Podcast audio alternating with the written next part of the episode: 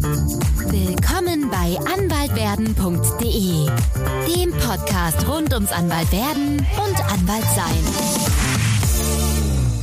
Hallo und herzlich willkommen bei anwaltwerden.de. Mein Name ist Stine Walter. Ich bin Rechtsanwältin im Brüsseler Büro von Kapellmann und freue mich ganz besonders auf meinen heutigen Gast, Thilo Kerkhoff.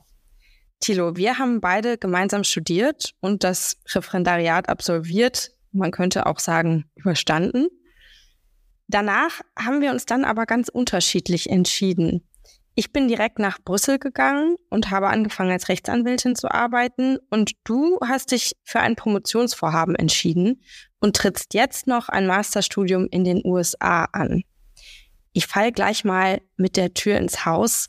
Warum hast du nach so vielen Jahren juristischer Ausbildung nicht direkt angefangen, Vollzeit zu arbeiten? Ja, erstmal herzlichen Dank, Stine, äh, für die Einladung. Ich freue mich sehr, äh, dass ich bei dir im Podcast äh, zu Gast sein darf. Und in der Tat gar keine einfache Frage, ähm, die du, die du stellst.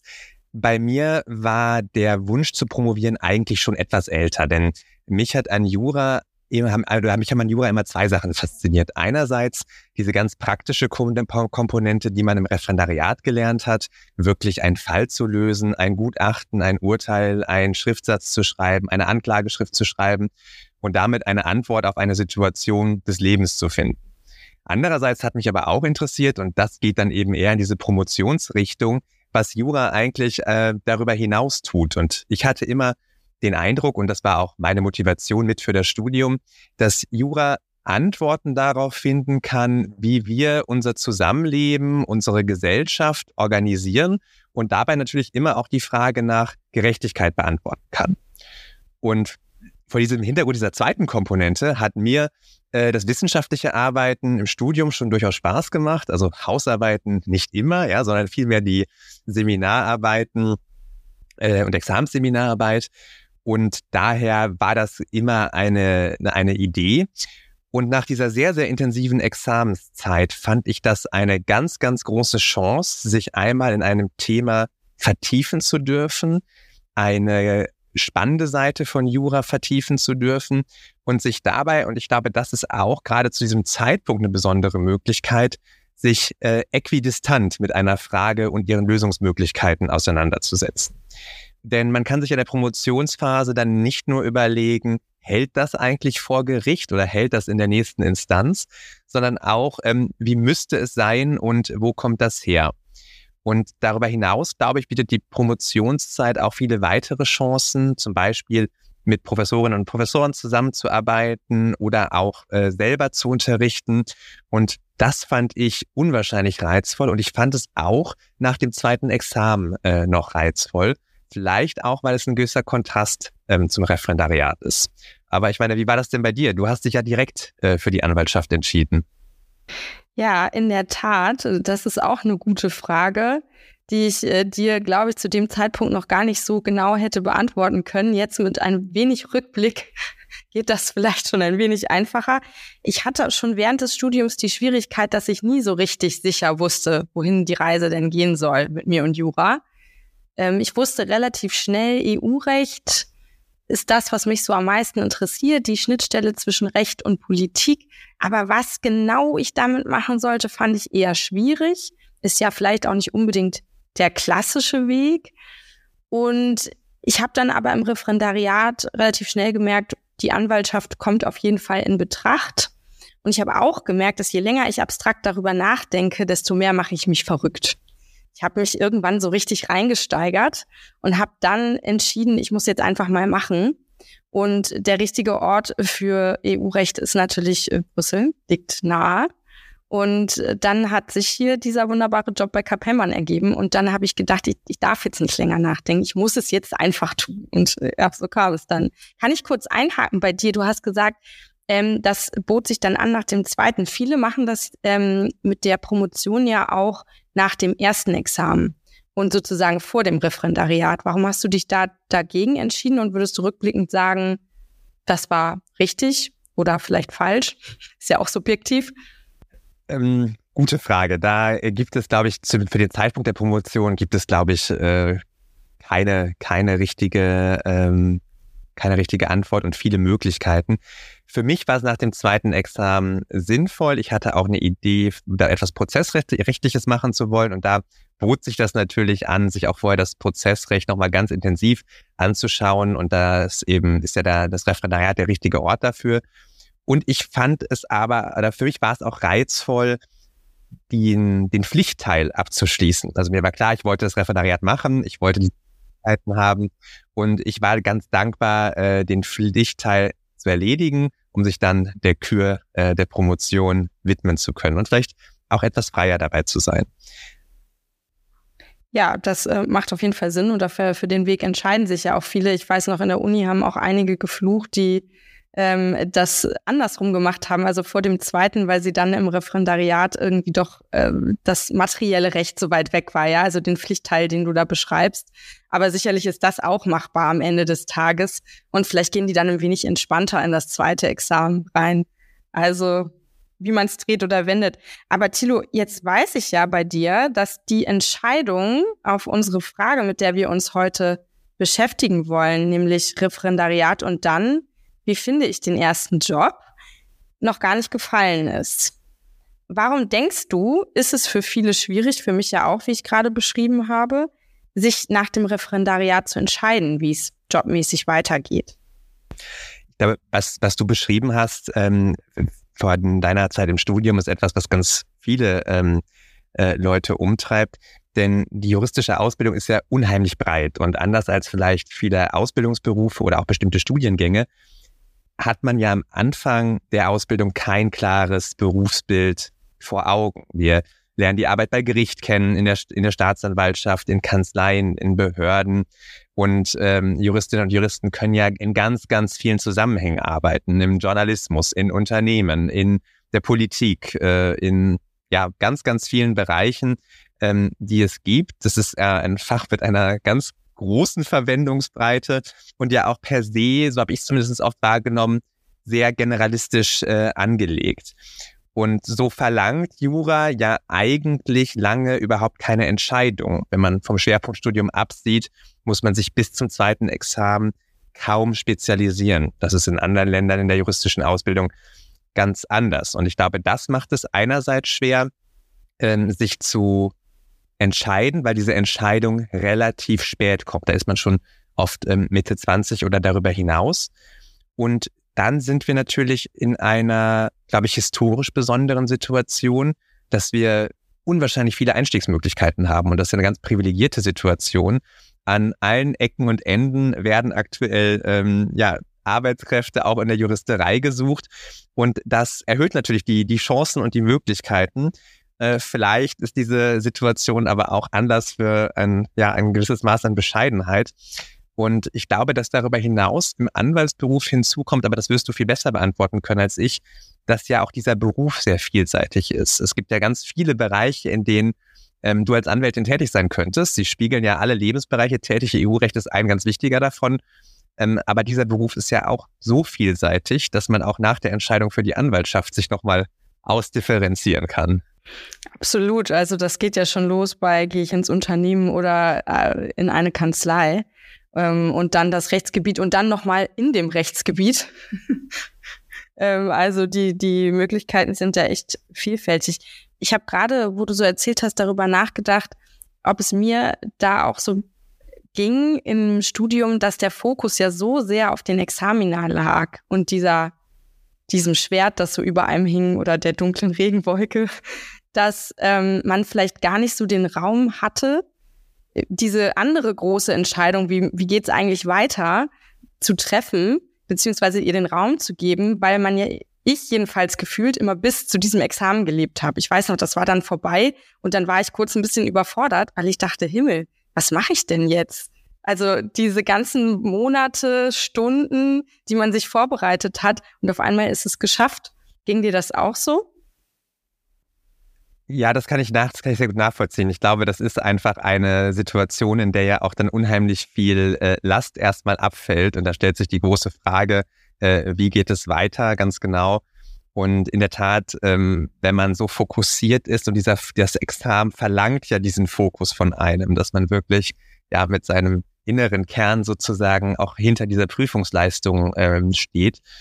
Und ähm, da kann, da fällt es tatsächlich schwer, glaube ich, an andere Sachen ähm, zu denken. Und das nächste Spiel ist immer das Schwerste und insofern auch gut, sich dann erstmal darauf ähm, zu fokussieren. Und vielleicht ist man auch hinterher freier, darüber nachzudenken, ähm, als in dem Prozess.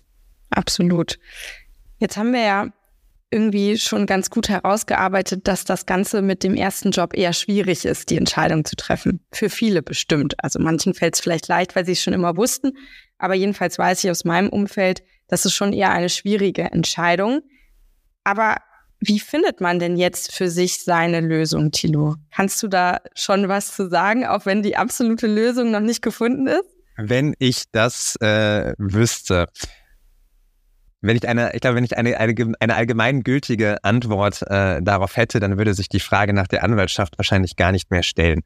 Ähm, genau, interessanterweise gibt es, wie du sagst, ja Menschen, die überhaupt keine Schwierigkeiten haben, sich zu äh, für ein Berufsfeld oder also auch für einen Studiengang zu entscheiden. Und aus meiner Beobachtung sind das vor allem die Menschen, die von einer Sache ganz besonders begeistert äh, sind. Und deswegen glaube ich tatsächlich, dass die Suche nach so etwas wie Begeisterung und darüber hinaus äh, ein ganz guter Ansatz sein kann. Also die Frage, wo hat man sich im Studium oder in anderen Zusammenhängen wirklich für eine Fragestellung oder für die Lösung einer Aufgabe begeistern kann? Was hat einem, was hat einen motiviert? Und was hat einem im weiteren Sinne Freude gemacht? Ähm, ich habe da mal ein ganz interessantes Buch gelesen, das wurde mir empfohlen ähm, zu Design Thinking in diesem Zusammenhang. Und äh, dort wird das tatsächlich auch als Flow beschrieben. Wo hat man Flow erlebt, dass man so aufgegangen ist in einer Tätigkeit? Ähm, das könnte, glaube ich, ist ein ganz, ganz guter Ansatz, über, darüber nachzudenken. Und dann haben wir in Jura das ganz große Glück, mit dem Referendariat eine Art Prototyp unseres Berufslebens äh, bauen zu können. Also das Referendariat bietet uns eine ganz große Zahl von Beobachtungsgegenständen. Wir können ja, das ist ein wahnsinniges Privileg, in fünf bezahlten Praktika erleben, wo man arbeiten könnte. Und das zu nutzen, ist, glaube ich, ein ganz, eine ganz gute Möglichkeit, denn man kann ja sehen, wie könnte der Arbeitsalltag aussehen und was interessiert einem sowohl vom Doing her und von dem, wie der Arbeitsalltag ist, aber auch von den Fragestellungen, den Themen und den Rechtsfragen und auch alles, was da sonst äh, dazugehört. Und manchmal stellt man ja auch fest, ja, Stichwort Connecting äh, the Dots, dass man mal etwas macht, was man später dann gut verwenden kann, wo man vielleicht ursprünglich gar nicht gedacht hat, dass es einem nochmal weiterhilft. Ja, ich glaube auch dieser Überraschungsmoment, dass man vielleicht auch auf was trifft, was man gar nicht erwartet hätte oder vielleicht auch erst in zwei Jahren merkt, ähm, das hat mir doch mehr gebracht, als ich äh, in dem Moment gedacht habe oder hat dann irgendwie doch einen tieferen Sinn erfüllt. Es gibt da ja das berühmte äh, Beispiel, und das kennen wahrscheinlich ähm, viele Menschen, die uns zuhören schon, ähm, von Steve Jobs, der erzählt hat bei einer ähm, Rede, die er, glaube ich, in Stanford gehalten hat, dass er einen Kurs gemacht hat in, ich meine, Grafikdesign ähm, oder, oder Kalligrafie. Und dieser Kurs ihm am Ende geholfen hätte äh, bei der Entwicklung des Macs und der entsprechenden Designoberfläche, die ja ein weltweit sehr erfolgreiches Produkt geworden ist. Und das hätte wahrscheinlich niemand gedacht, als der junge Steve Jobs diese Kurse äh, belegt hat. Wer weiß, was wir in ein paar Jahren über den jungen Tito sagen, der auf irgendeine Erfahrung zurückblickt, die ihn fundamental weitergebracht hat. Ja, Kalligrafie wäre sicherlich im ersten und Examen hilfreich gewesen, zumindest solange es noch auf Papier geschrieben wird. Aber auch diese Tage sind ja wohl gezählt. Genau. Und sag mal, du hast es ganz schön gesagt, man kann da sich so ein Prototyp bauen im Ref. Hast du das strategisch gemacht? Es gibt ja auch Leute, die irgendwie sich das eher strategisch ums Examen rumbauen, sage ich jetzt mal. Ähm, wo hat man vielleicht ein bisschen mehr Lernzeit? Andere, weiß ich, äh, nehmen es auch eher als Prototyp wahr und, und haben sich die Optionen, die für sie in Betracht kommen, tatsächlich auch als Station versucht, so zu legen. Wie war das bei dir? Mein Referendariat war etwas noch von äh, der Corona, der Covid-19-Pandemie geprägt, aber ich habe mein Referendariat schon dafür genutzt, Dinge zu versuchen und ähm, kennenzulernen, die ich interessant finde und die ich mir darüber hinaus vorstellen könnte. Ähm, per se kann man das natürlich tun in der Staatsanwaltschaft, äh, Strafstation, der Zivilstation. Aber spannend ist es natürlich insbesondere darüber hinaus, wenn man etwas mehr Wahlfreiheit hat. Was könnte einen in der Verwaltung interessieren oder bei anderen öffentlichen Aufgaben? Und welche, welche Facette der Anwaltschaft könnte einen interessieren? Und da, glaube ich, ist es tatsächlich ein ganz guter Prototyp, auch weil ja die Berufsbilder ähm, gerade in der Anwaltschaft dann so unterschiedlich sind. Und die Möglichkeiten, diesen Beruf äh, auszuüben.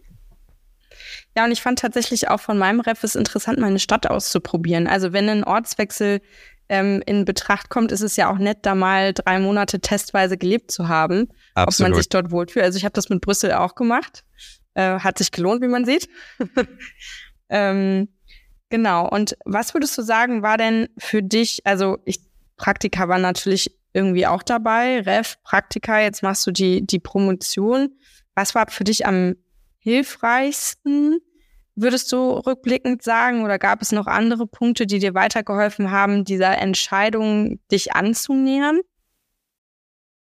Also für die Entscheidung unmittelbar nach dem Referendariat war natürlich entscheidend im Studium Seminare belegt zu haben, in denen man auch wissenschaftliche Arbeiten ähm, geschrieben hat und auch den Kontakt zu Professorinnen und Professoren zu ähm, ja, zu haben, also auch die Idee zu haben, dass eine Promotion eine Option ist und auch ähm, vielleicht sich das zuzutrauen, ähm, eine Promotion anzustreben. Das ist eine Erfahrung, die im Studium, glaube ich, für diese Entscheidung ähm, wichtig ist. Und im weiteren Verlauf ist sicherlich das Referendariat und die Beobachtungen, die ich da machen konnte, ähm, sind sicherlich ganz, äh, ganz wichtig. Ja, ich weiß das auch noch im Referendariat, dass ich ähm, das auch hilfreich fand, aber manchmal auch nicht so hilfreich, wie ich es mir eigentlich gewünscht hatte. Ich glaube, ich habe ja. mir manchmal ein bisschen mehr davon versprochen, aber ich glaube, dann ist es genau wieder der Effekt, ähm, den wir eben besprochen haben, dass es manchmal eben doch einen Nutzen hat, von dem man noch gar nichts weiß, äh, wo man doch jetzt auf Kontakte irgendwie zwei Jahre später zurückgreifen kann oder Sachen, die man sich angesehen hat oder eben ja auch mal feststellt, dass es das nicht sein soll. Das kann ja durchaus auch äh, ein hilfreiches Learning sein.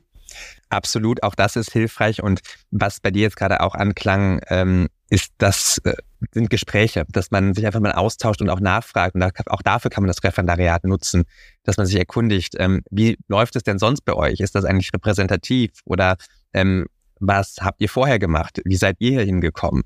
Das sind ja alles Aspekte, die einem auch helfen können, wenn man mal an den Überlegungen und den Ideen äh, von anderen äh, Profi teilnehmen kann. Absolut. Ich glaube auch das, was wir gerade machen, also natürlich auch im, im Ref, in den Stationen, wo man ist, aber vielleicht auch mit Freunden oder Bekannten in der Uni, die vielleicht schon ein, zwei Schritte weiter sind. Was sind deren Erfahrungen mit dem Berufseinstieg gewesen? Ich weiß noch, ich habe da auch ein paar ganz hilfreiche Tipps bekommen. Ähm, gerade auch was so Einstieg, zum Beispiel ähm, Großkanzlei oder kleinere Kanzlei, diese ganzen Erwägungen, die damit einhergehen. Und das bringt mich eigentlich auch zu meinem nächsten Thema, denn die Idee für dieses Gespräch, ja, da will ich unsere Zuhörer ja mal ein wenig mitnehmen, ist eigentlich entstanden, als du mich hier in Brüssel besucht hast. Es war ein sehr warmer Sommertag, daran erinnere ich mich noch gut, und wir sind den ganzen Nachmittag und Abend durch die schönen Straßen Brüssels geschlendert. Wer noch nicht hier war, kurze Schleichwerbung. Es lohnt sich auf jeden Fall.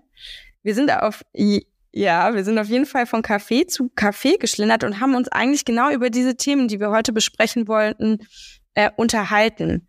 Ähm, worauf kommt es uns bei der Berufswahl eigentlich an? Und wir sind da gar nicht so sehr zugekommen, wie, wie finde ich jetzt die Antwort, sondern mehr, wie näher ich mich dem an, nämlich darüber, was sind die Kriterien, auf die ich besonders achten möchte, wenn ich denn diese Entscheidung treffe. Und vielleicht können wir uns nochmal zurückversetzen in dieses Gespräch und ähm, nochmal besprechen, lieber Thilo, gibt es für dich bestimmte Kriterien, die für dich bei deiner Entscheidung wichtig sein werden, wenn sie denn ansteht? Auch das ist keine einfache Frage und sicher eine sehr individuelle Frage, aber ähm, das zeigt auch, dass die Technik, der die juristische Technik der Maßstabsbildung eine, eine ganz wichtige ist, die man immer wieder äh, einsetzen kann. Und es sind ja, es ist eine ganze Reihe von Entscheidungen. Es ist eigentlich nicht nur eine Entscheidung, die man trifft, sondern man trifft ja sowohl eine Entscheidung für einen bestimmten Beruf, als auch dann für einen Arbeitgeber oder sogar für die Selbstständigkeit. Ähm, denn man kann ja diese viele Berufe in ganz unterschiedlichen Kontexten ausüben. Ich glaube, dass tatsächlich eine, eine Schlüsselfrage ist, was will ich tun? Wie will ich das tun? Und vielleicht auch, wo beziehungsweise in welcher Struktur will ich das tun? Also ganz ähm, einfach erstmal gefragt, was interessiert und begeistert einen? Ich glaube, dass das Maß an Interesse und an Begeisterung und auch an, an Freude für ein Thema oder an der Schönheit eines Themas ist, glaube ich, schon mal ein ganz, ganz guter ähm, Gradmesser. Auch die Frage, wo kann ich das, was mich vielleicht auch als Person ausmacht, an Qualitäten und Talenten, äh, tatsächlich gewinnbringend ein, äh, einsetzen? Wo kann ich das, das äh, fruchtbar machen?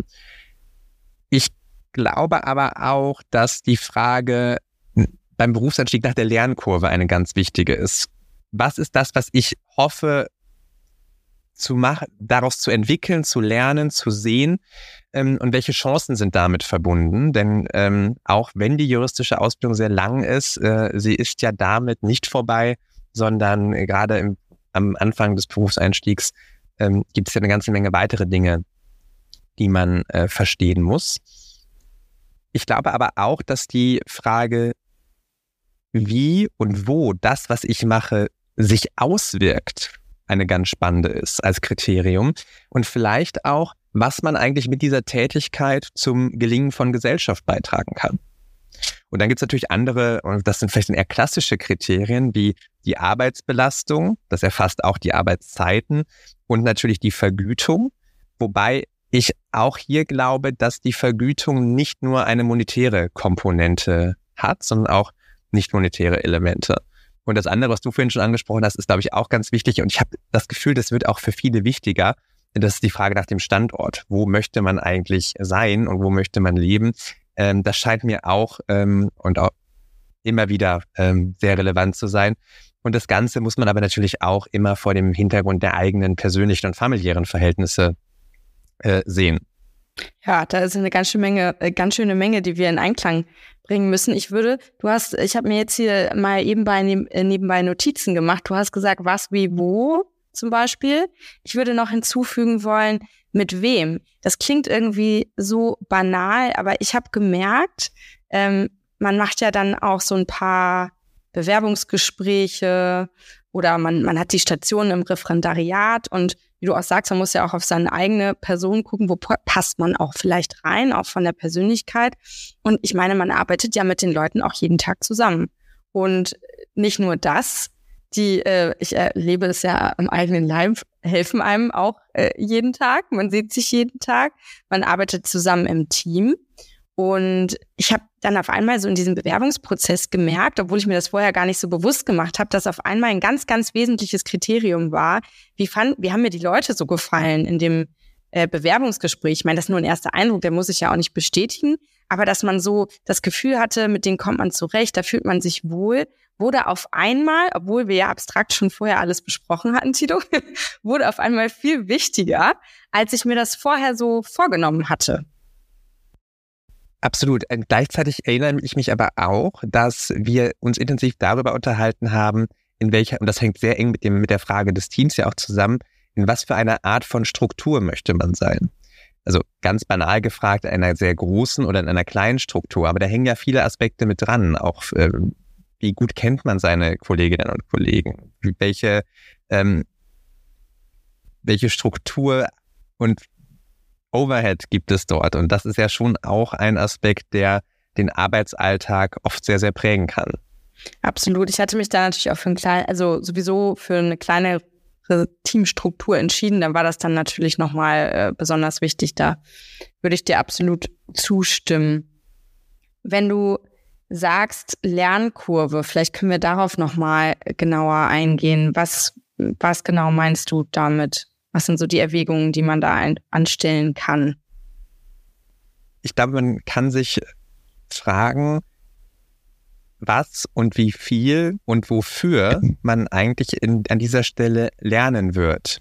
Denn natürlich ähm, ist man primär da, um, um zu arbeiten, aber es geht ja auch darum, dass man sich gerade am Anfang des Berufseinstiegs entwickelt und ähm, auch ganz dringend dazulernen musst. Und da kann natürlich schon, kann das eine Rolle spielen, ähm, welche Lernkurve erwarte ich und gibt es zum Beispiel bestimmte Strukturen, die mir diese Lernkurve auch ermöglichen, zum Beispiel Mentorenprogramme oder äh, bestimmte Fortbildungsveranstaltungen und Programme, mit denen man äh, diese Lernkurve vielleicht ein, ein bisschen steiler machen kann. Ähm, und das halte ich auch für einen ganz, ganz wichtigen Aspekt, denn obwohl die juristische Ausbildung so lange, so lang ist, wie sie ist, ähm, ist man dann doch über, er, ja, schnell erschrocken, was man alles nicht weiß und nicht kann. Ja, das kann ich bestätigen. Gleichzeitig äh, zu dem Punkt finde ich aber auch eine Erkenntnis, ähm, die man sich gar nicht so bewusst macht, finde ich, weil man ja mit dieser großen Frage konfrontiert ist was es jetzt eigentlich sein soll. Und man hat ja das Gefühl, man trifft so eine lebensweisende Entscheidung. Und für mich war auf einmal, mag jetzt banal klingen für unsere Zuhörer, aber für mich war es eine ganz große Erkenntnis zu sehen, dass ich mich doch noch gar nicht so festlegen muss, wie ich es gedacht hätte. Natürlich, ich habe mich für die Anwaltschaft jetzt entschieden. Ich habe mich auch für die Größe einer Kanzlei entschieden und für den Standort. Also ich habe schon ziemlich viele Entscheidungen getroffen. Aber trotzdem hatte ich in diesem Bereich EU-Recht immer noch die Möglichkeit, viel zu entdecken oder habe ich immer noch und mich noch thematisch gar nicht so festzulegen. Das war für mich im Nachhinein auch total wichtig. Habe ich mir vielleicht aber vorher gar nicht so bewusst genommen und hätte mich vielleicht ein bisschen erleichtert, dass ich diese Entscheidung noch gar nicht treffen muss. Also das kann ich mir gut vorstellen, dass man ähm, und das hilft vielleicht auch diese diesen großen oder diesen oft empfundenen Druck und Erwartung etwas zu reduzieren, dass man auch danach noch ein hohes Maß an, an Flexibilität hat und auch ähm, sich in die ein oder andere Richtung entwickeln, vielleicht sogar korrigieren kann und eben auch Gestaltungsspielräume ähm, hat, wie ähm, ihr sie an eurer Arbeit auch immer wieder genießen könnt. Ja, absolut. Aber das fand, also hätte mich beruhigt, hätte ich das damals mir klar gemacht. Ähm, aber jetzt haben wir ja über diese abstrakten Kriterien gesprochen. Und jetzt heißt unser Podcast ja Anwalt werden. Deswegen müssen wir oder möchte ich gerne ein wenig in die Richtung des Anwaltsberufs gehen. Würdest du denn sagen, dass diese Kriterien sich mit dem Anwaltsberuf aus deiner Sicht für dich vereinbaren ließen? Also ist der Anwaltsberuf bei dir noch im Rennen oder ist es kategorisch ausgeschlossen? Also auf jeden Fall lassen sich die Kriterien oder die sind ja mehr Fragen ähm, damit vereinbaren, da bin ich ganz sicher, und da oder vielmehr beantworten.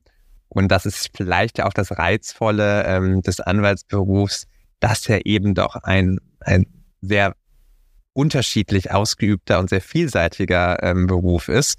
Und deswegen bin ich überzeugt, aber vielleicht überzeugst du mich jetzt vom Gegenteil, ähm, dass sich das kombinieren, äh, dass sich das kombinieren lässt und eine, eine Situation finden lässt. Absolut, es kommt ja darauf an, wie du dir die Fragen stellst, wie du schon sagst, wo sind deine, deine Schwerpunkte. Aber ich glaube definitiv, dass der Anwaltsberuf eine gewisse Flexibilität zulässt und auch ein gewisses Maß an, an Selbstgestaltung. Und äh, ja, auch Vereinbarkeit mit dem privaten Leben. Ich glaube, das ist ja auch was, was immer viele beschäftigt. Ähm, und das ist natürlich auch ein Prozess, ne? in welcher, in welcher Stufe des Lebens befindet man sich gerade? Hat man Kinder, hat man keine? Nichtsdestotrotz denke ich aber, dass die Flexibilität da und man bei Jura ja immer schauen muss, die Arbeitsbelastung ist wahrscheinlich meistens eher hoch. Ja, es gibt auch andere Jobs, in denen das äh, vielleicht nicht so ist. Aber deswegen fand ich halt diese Frage von dir auch nach der Begeisterung ähm, so wichtig, weil wir verbringen ja einfach wirklich viel Zeit in unserem Job, wenn man sich das mal überlegt. Genau, das, das ist definitiv so und deswegen ist diese Idee auch des, ähm, des Flows so interessant. Ja, was ist, was ist die Aufgabe oder was ist die Tätigkeit, bei der man die Zeit auch mal vergisst, weil es so interessant ist und eben Freude macht und man da etwas darüber hinaus ähm, rauszieht. Und dann wird es vielleicht tatsächlich oder ist es tatsächlich auch eine Berufung, dieser äh, Tätigkeit nachzugehen. Yes. Also ist es das, was am Anwaltsberuf dich am meisten reizen würde, sozusagen die Flexibilität und die verschiedenen Themen? Oder gibt es noch Aspekte, wo du sagen würdest, die hast du vielleicht auch im Ref gesehen, die, die würden dich besonders reizen? Oh, eine, eine ganze Menge ähm, äh, tatsächlich. Ich hatte eine sehr spannende und bereichernde Zeit in der Anwaltsstation einer amerikanischen Großkanzlei mit ganz tollen Mentorinnen und Mentoren, die mir sehr viel von ihrer Arbeit gezeigt haben. Mich hat dort gereizt, sowohl die Internationalität äh, der Arbeit äh, oder der Aufgaben, dass es oft sehr spannende und interessante Rechtsfragen tatsächlich waren, interessante Mandate und interessante Sachverhalte, äh, die den Rechtsfragen zugrunde lagen. Wobei, wenn ich jetzt drüber nachdenke, muss ich sagen, dass mein erster Kontakt mit der Anwaltstätigkeit eigentlich noch ein bisschen früher war, ähm, nämlich ähm, beim Willem Civis International Commercial Arbitration Mood oder kurz Wismut, ähm, wo man als Teilnehmer eben auch in die, in die Rolle eines Parteivertreters in einem Schiedsverfahren schlüpft und ähm, dort ja eigentlich die Arbeit eines Anwalts simuliert, indem man eben Schriftsätze schreibt, sich mit den Beweismitteln auseinandersetzt und dann auch vor einem Schiedsgericht plädiert. Und da hat es mich gleichermaßen bereits fasziniert, in dem Wettstreit um das bessere Argument zu treten, mit einem Sachverhalt ähm, zu operieren und mit dem Sachverhalt auch zu argumentieren und gleichzeitig eben auch diese internationalen ähm, Aspekte äh, mitzudenken und erleben zu dürfen. Und das äh, hat mich außerordentlich gereizt und das tut es auch weiterhin. Ja, da, ich musste gerade schmunzeln, weil eigentlich die Vorübungen zum Wismut haben wir ja, so haben wir uns ja auch kennengelernt in der Uni eigentlich, war ja Model United Nations. Also jetzt nicht unbedingt vor dem rechtlichen Hintergrund, aber auch da vertritt man ja die, die Ansicht, ähm, also für alle, die es nicht kennen, da simuliert man die Vereinten Nationen, repräsentiert ein Land und diskutiert zu verschiedenen politischen Themen ähm, und muss eben die Meinung dieses Landes vertreten. Also auch wenn es nicht die eigene ist. Und ähm, da ging es natürlich eher um politische Themen und nicht so sehr um rechtliche, aber trotzdem, da haben wir uns ja eigentlich schon mal warm gelaufen, Tito. Und das äh, erinnere ich, das, das beschreibt das eigentlich ganz gut, dieses, dass man so Argumente einfach machen muss, auch wenn es vielleicht nicht die eigenen sind. Und, und wie macht man sie am besten und wie vertritt man am besten die Interessen? Absolut. Ähm, das, dieses, dieses Element der Interessenvertretung, das eint wahrscheinlich sowohl solche Simulationen wie Model UN oder auch Mood Courts, aber auch ähm, den Anwaltsberuf und ist hilft oder es lehrt einem, glaube ich, auch, ähm, und da sind wir dann eher im Bereich Future Skills, Dinge wie äh, kritisches Denken, aber auch Empathie und natürlich die Argumentationsfähigkeit.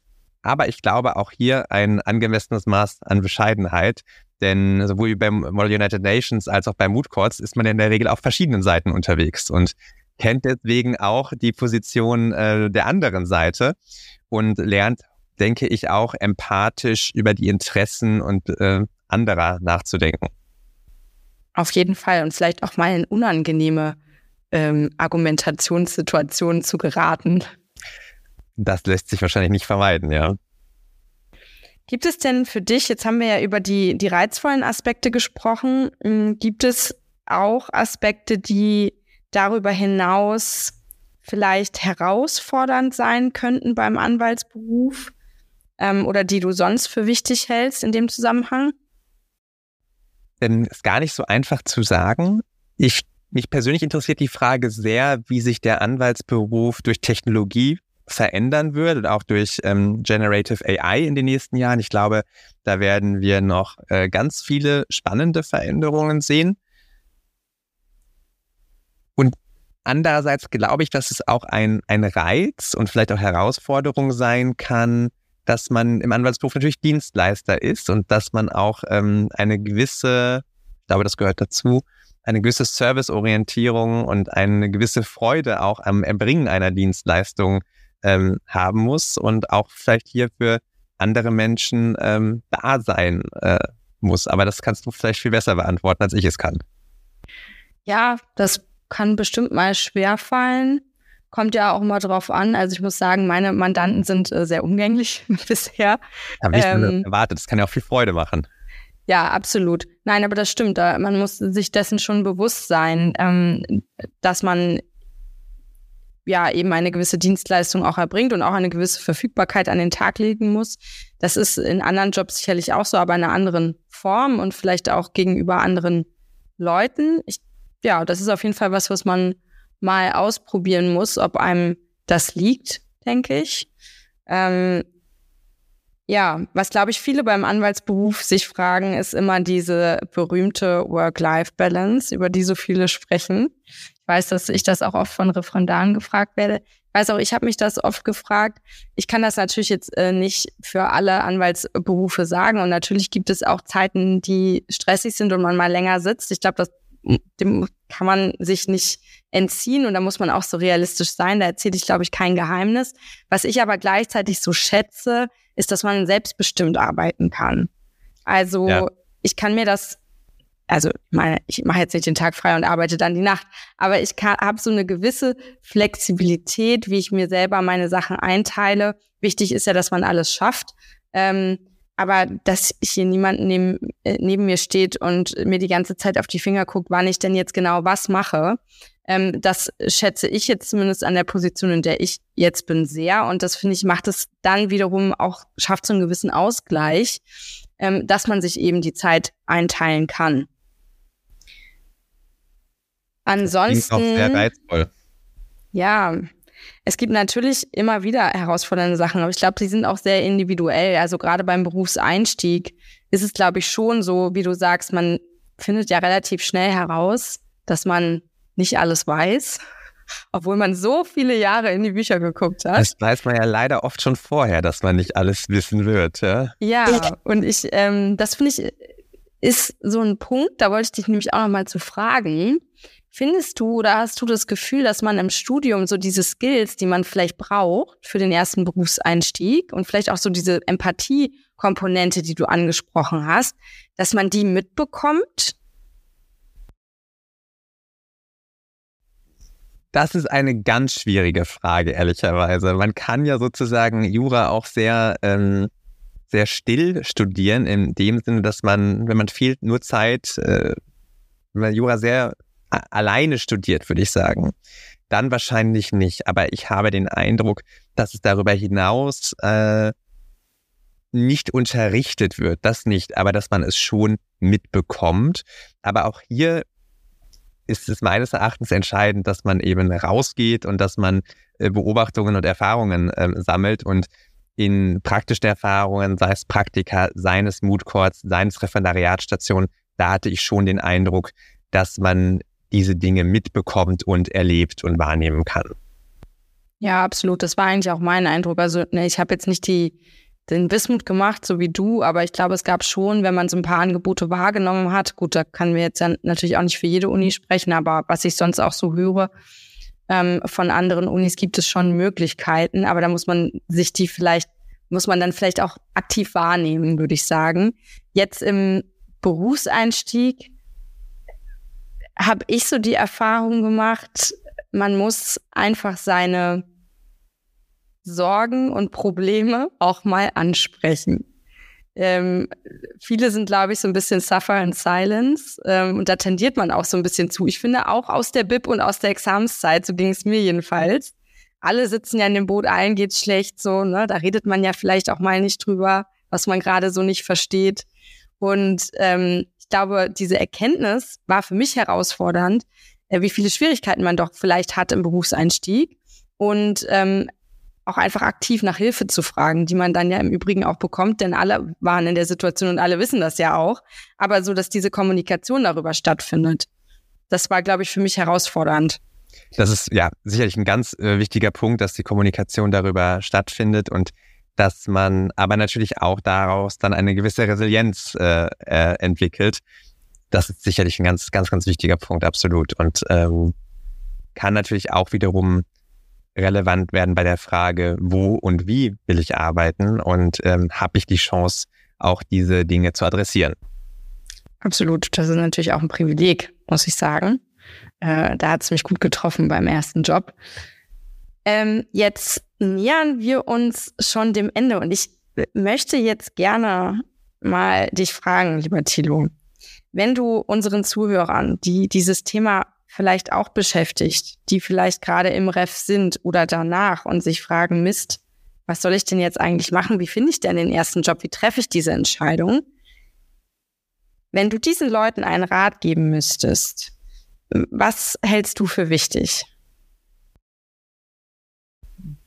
Auch das ist eine sehr schwierige Frage, wo ich gar nicht weiß, ob ich in der, in der Position bin, ähm, da einen sinnvollen Rat geben zu können.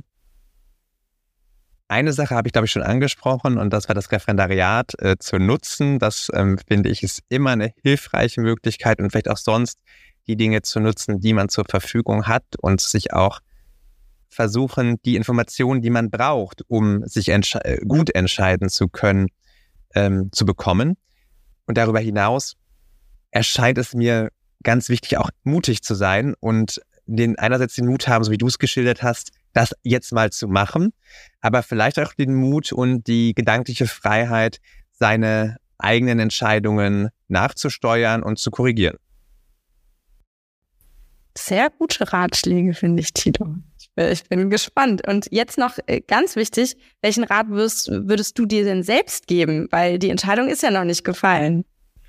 Ja, das wird ja zum Schluss dieses Podcasts nicht einfacher. ähm, Wir sind ja nicht hier, um die einfachen Fragen zu stellen. Ja. Ich würde mir, ich, vielleicht ist es weniger ein Rat als ein Wunsch, nämlich den Mut zu haben. Also ich finde dich sehr mutig, denn jetzt geht es ja erstmal in die USA und ein neues Kapitel beginnt. Und ich würde sagen, es ist ein ziemlich perfektes Schlusswort. Ich bin jedenfalls sehr gespannt, wohin deine Reise noch geht und gehen wird. Ich hoffe, dass ich sie natürlich weiter begleiten kann. Das und kann vielleicht sprechen wir irgendwann nochmal darüber, ob dir dieser Rat weitergeholfen hat und was denn jetzt die entscheidenden Kriterien letztendlich waren. Vielen lieben Dank, Thilo, für das interessante Gespräch und dass du heute mein Gast warst und hoffentlich bis auf bald. Herzlichen Dank, Stine. Bis viele Grüße nach Brüssel.